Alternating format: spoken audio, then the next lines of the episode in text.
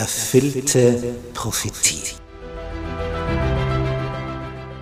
Daniel.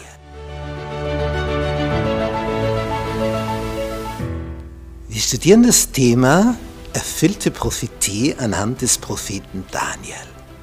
Ein hochinteressanter Prophet, der vor 2600 Jahren gelebt hat, den Großteil seines Lebens in Babylonien im heutigen Irak verbracht hat, dort als Ausländer aufgestiegen ist in höchste staatliche Positionen und dem Herrscher eine Kenntnis über den wahren Gott, den Schöpfer des Himmels und der Erde vermittelt hat.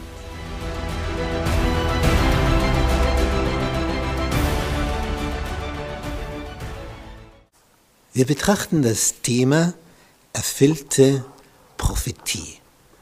Und hier im Besonderen das biblische Buch des Propheten Daniel.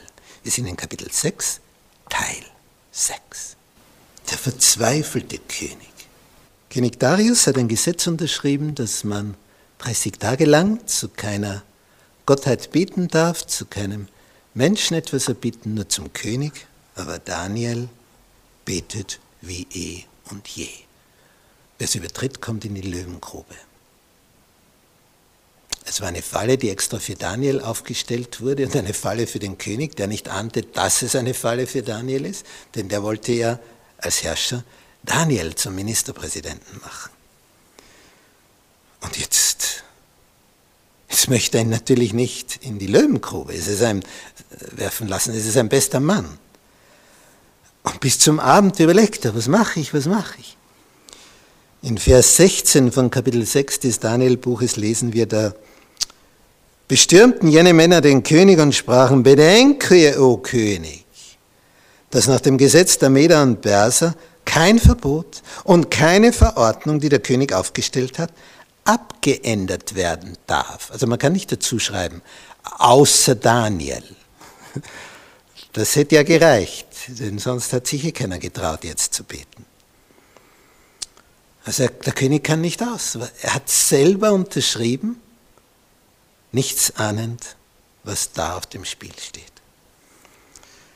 Da befahl der König, ohne dass er es will, dass man David herbringe und in die Löwengrube werfe.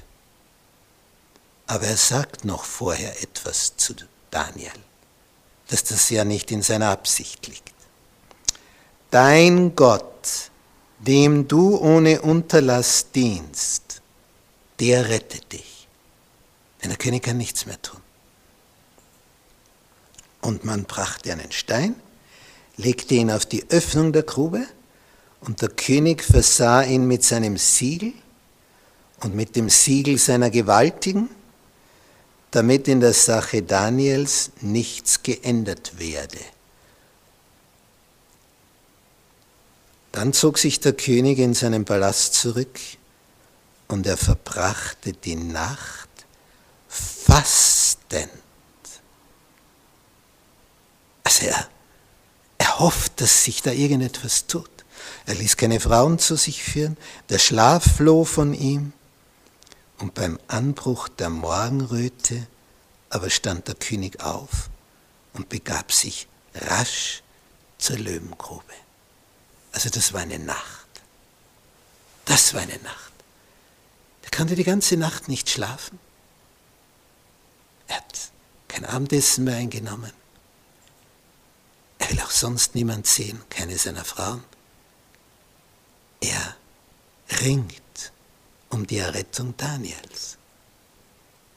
Er, er kann nicht schlafen. Denn er hat Daniel da hineingebracht, weil er so naiv war und auf die Schmeichelei seiner Räte hineingefallen ist, die gesagt haben, mach doch so ein Gesetz, dass man einen Monat lang nur zu dir kommen darf, um etwas zu erbitten. Und er ärgert sich, dass er das nicht durchschaut hat im Vorhinein, dass er das nicht durchblickt hat. Und dass er jetzt in dieser Situation ist, wo er seinen besten Mann opfert, ohne dass er es will, er wollte ihn auf die höchste Stelle setzen und jetzt hat er ihn in die, in die tiefe Löwengrube werfen lassen. Er musste praktisch sein, seinem eigenen Gesetz folgen, dass er so jetzt nie mehr unterschrieben hätte. Und das, das macht ihn völlig fertig. Gegen seinen Willen muss er jemand gewissermaßen umbringen lassen durch die Löwen. Aber er hat noch eine Hoffnung. Wie hat er zu Daniel gesagt? Dein Gott, dem du ohne Unterlass dienst, der rettet dich. Und er traut diesem Gott das zu. Wenn wir hier das Gemälde betrachten, wenn, ihr euch diese Eckzähne anschaut von den Löwen, links und rechts, also wie soll Gott das machen? Die sind darauf aus, zu verschlingen, wenn Fleisch sich nähert. Aber der König hofft. Und deswegen geht er früh am Morgen zur Löwengrube. Was erwartet ihn da? Ein zerfetzter Daniel?